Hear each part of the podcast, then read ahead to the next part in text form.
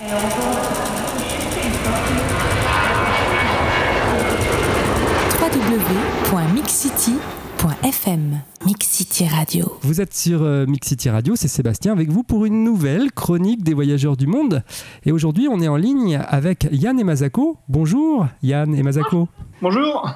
Vous allez bien Ouais, Très bien. très bien. Alors Yann et Masako, euh, vous êtes des voyageurs du monde qui avaient décidé un jour euh, de vous arrêter au Japon. Alors on va connaître votre histoire et comprendre pourquoi, mais de là est né un livre qui s'appelle Itinéraire de voyageurs au Japon, si j'ai bien compris, aux éditions Nomades, c'est bien ça? C'est ça. Et où vous retracez euh, votre euh, expérience avec, je vous cite, une envie forte de vous perdre volontairement dans les campagnes, au cœur des régions sauvages, au panorama inattendu. Alors d'où vous est venue cette envie de créer ce carnet de voyage? Alors l'envie est venue après euh, plusieurs voyages au Japon où on a visité le Japon très traditionnel, très connu, Tokyo, Kyoto, qui est absolument fabuleux. Mais à force d'aller au Japon, petit à petit, on a commencé à aller un peu plus loin dans la province, dans la campagne. On s'est rendu compte que le pays était euh, extraordinaire et surtout insoupçonné. Moi, j'imaginais pas du tout le Japon rural, euh, campagnard, provincial. Et c'est ce Japon qu'on a voulu montrer euh, dans ce carnet de voyage et on a eu envie d'en faire un. Alors si j'ai bien compris, Yann, toi tu es euh, français et euh, tu as rencontré Masako en France, c'est ça? C'est ça. Alors c'était À euh, Pau À Pau À Pau déjà en 94. 15. Et donc, euh, je l'ai rencontrée à Pau. Elle était, tu faisais une année d'études. de stage de perfectionnement en français. Ouais. Et en fait, euh, moi qui m'intéressais pas du tout au Japon, euh, je me suis retrouvé à y aller. Ça a été un énorme choc euh, culturel euh, sur le pays, tellement c'est différent, tellement c'est loin culturellement. Et depuis, j'y suis allé neuf fois. Tu m'as dit en antenne qu'il y avait un Japon euh, plutôt citadin et le Japon des campagnes. Euh, pourquoi cette fascination dans votre livre pour le Japon des campagnes? Personne ne sait que le Japon, c'est en fait 80% des montagnes et que pour la moitié du Japon, c'est la densité de population de la Corrèze. Ça veut dire qu'il y a des zones complètement enclavées. Il y a des vallées désertes avec des ours, avec des singes, avec des rivières sur 15 km où vous aurez personne pendant la journée, avec des plages désertes. Et vraiment, j'ai jamais imaginé le Japon comme ça. Et ça, vraiment, ça a été un coup de cœur qu'on a eu envie de faire partager. J'ai pris euh, deux citations de votre livre, euh, cette fois-ci côté ville. La première, c'est Tokyo, vous dites Les jeunes filles se promènent en kimono, le portable à l'oreille. Plus loin surgit un sumotori écrasant un pauvre vélo. Derrière l'effervescence cosmopolite et futuriste, le cœur du Japon se révèle discrètement aux voyageurs attentifs. Euh, c'est qu'au Japon, vous avez vraiment des gens qui gardent leur tradition tout en utilisant les objets les plus modernes. Ils les prennent, ils les incorporent, ils les transforment à leur goût, à leur société. Et c'est vrai qu'on voit les gens en kimono dans la rue ou des sumotori en habits traditionnels. Euh, les Japonais sont en général très très fiers de la tradition japonaise. Ça ne veut pas dire qu'ils sont nationalistes, ils sont pas non plus patriotes, je Mhm. pense, mais euh, ils aiment bien faire la fête euh, folklorique. Donc c'est un mélange entre euh, nouvelles technologies que, que beaucoup d'Européens connaissent et de traditions, euh, on va dire, ancestrales. C'est bien ça? C'est ça. Et c'est c'est vraiment un trait qui est assez marqué. Et c'est vrai que c'est rigolo de voir les, des jeunes filles avec le dernier portable à la mode en train de chatter en kimono euh, dans un métro. Ouais. Vraiment, c'est quelque chose d'assez étonnant. Et c'est vraiment naturel, c'est intégré. Ça m'amène à la deuxième citation, qui est cette fois-ci sur la ville de Kyoto. Emblème du Japon traditionnel, incontournable de tout voyage de gaijin, Kyoto nous enchante par sa richesse culturelle éblouissante. Cette ville millénaire, ancienne capitale, justifie à elle seule un voyage au Japon. Kyoto, c'est la ville traditionnelle par excellence du Japon? Oui, c'est là où il y a en fait les plus grands trésors euh, de l'UNESCO, avec une concentration incroyable. Je crois qu'il y a une vingtaine de sites, euh, sept euh, au patrimoine mondial de l'humanité. Si on veut voir le Japon traditionnel et religieux, c'est là qu'il faut aller. C'est tellement intense, concentré, qu'en fait, il faut pas rester juste deux trois jours. Ça, vous pouvez rester un mois sans jamais refaire les mêmes choses et découvrir des, des aspects de la tradition incroyables. Ça va des temples, ça va des, de l'ikebana qui est euh, l'agencement des fleurs, les kimonos, les geishas, euh, des arts martiaux. Enfin, c'est tout simplement incroyable. C'est aussi un endroit au niveau religieux, que ce soit bouddhiste ou zen, très important, avec des jardins de pierre extrêmement connus, Ouais. euh, qui sont quasiment des lieux de pèlerinage.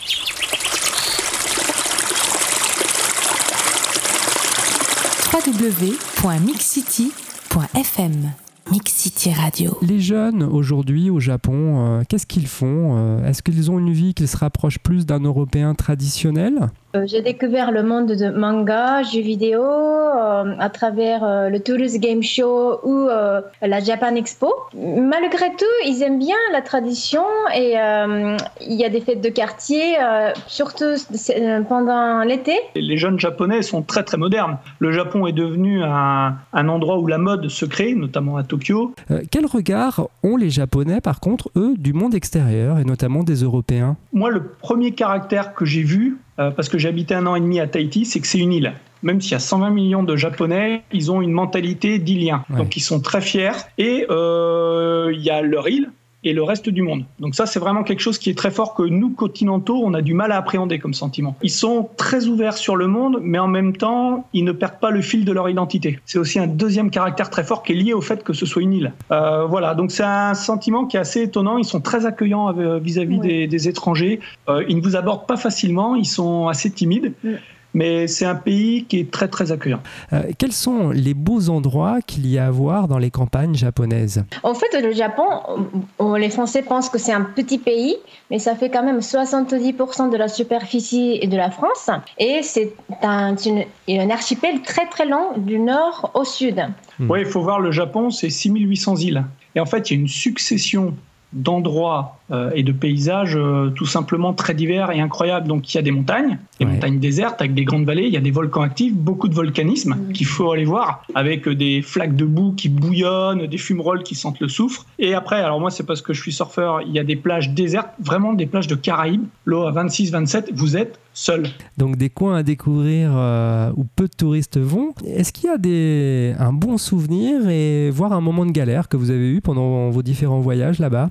On a eu un cas justement à Shikoku, euh, dans un camping municipal avec des grands bungalows. On était les seuls en fait. Donc le gardien s'embêtait un peu. Et le soir, il nous a fait un concert de shamisen. Donc comme il apprenait euh, la- une sorte de banjo euh, japonais, il nous a dit de venir et il nous a fait un petit concert privé. Il jouait Oui, très bien et c'est- c'était, et on était perdus, vraiment perdus, un endroit très enclavé dans une vallée perdue. Et c'était super étonnant. Voilà, donc c'est, ça c'était un bon souvenir. Ouais, donc de belles campagnes à découvrir pour le voyageur. Ça a donné un, un guide, un carnet de voyage où vous décrivez justement ces différents endroits. Alors comment on fait pour construire un carnet de voyage? Déjà, déjà, comment est venue euh, l'idée? Euh, Comment avez-vous rencontré votre éditeur? C'est parce que Yann, euh, il dessine. Il a participé au carnet de voyage de Clermont-Ferrand. C'est c'est l'éditrice qui est venue le voir. Et quand elles ont vu le travail qui était à base de dessin, Mhm. et de, de textes, mais qui n'étaient pas fait des textes de guide de voyage. C'était vraiment mes premières impressions. Elles nous ont proposé de faire un livre. Sur place, euh, ce que je fais, c'est que je recueille de la matière première. J'ai un carnet et j'écris dedans, je dessine n'importe quoi, je garde les emballages de baguettes, de gâteaux, des tissus, je garde tout. Donc c'est pas, je fais pas un carnet de voyage définitif. Je prends tout en vrac. Une fois revenu à la maison, avec toute cette matière première, je prends tranquillement le temps de revoyager une deuxième fois et je fais le carnet de voyage définitif où je fais l'objet moi-même, je découpe les feuilles, euh, je refinis euh, ce qui est pas fini comme dessin. euh, je fais un objet unique qui est complètement fini, qui est assez grand. En général, il fait euh, 50 cm sur 30. Ouais, Donc, et ça, c'est pas publiable. ouais.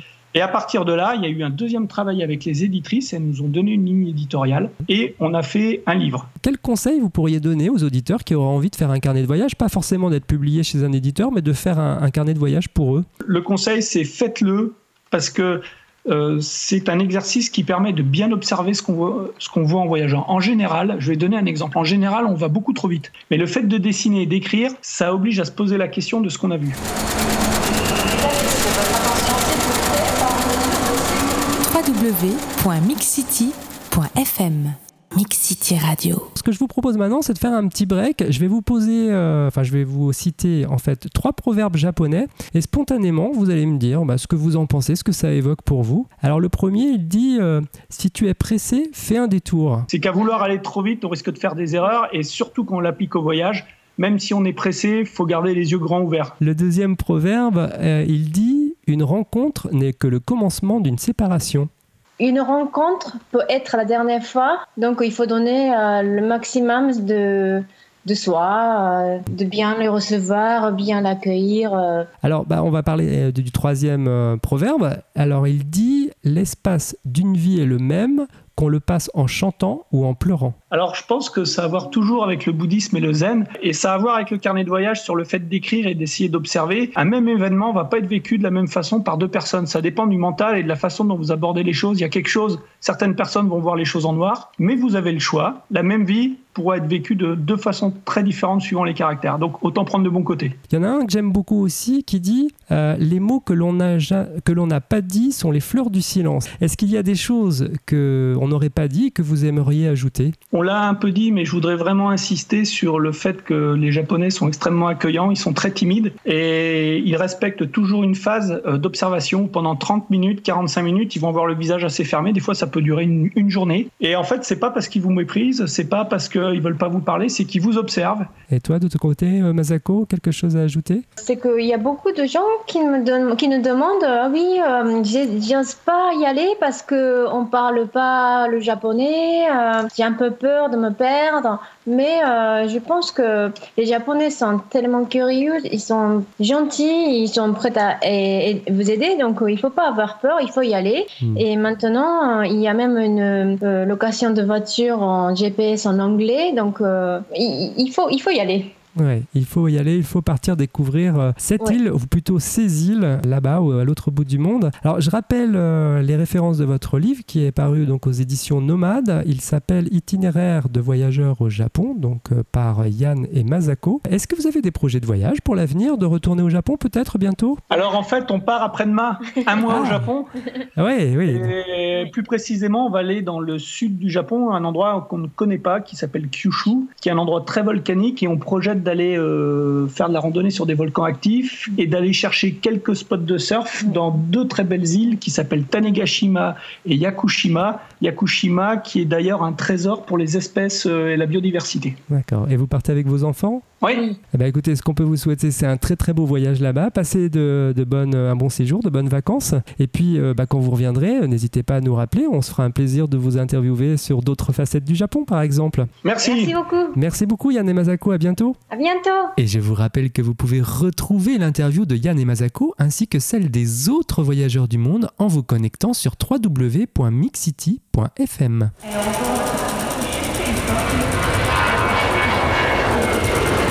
www.mixcity.fm Mixcity Radio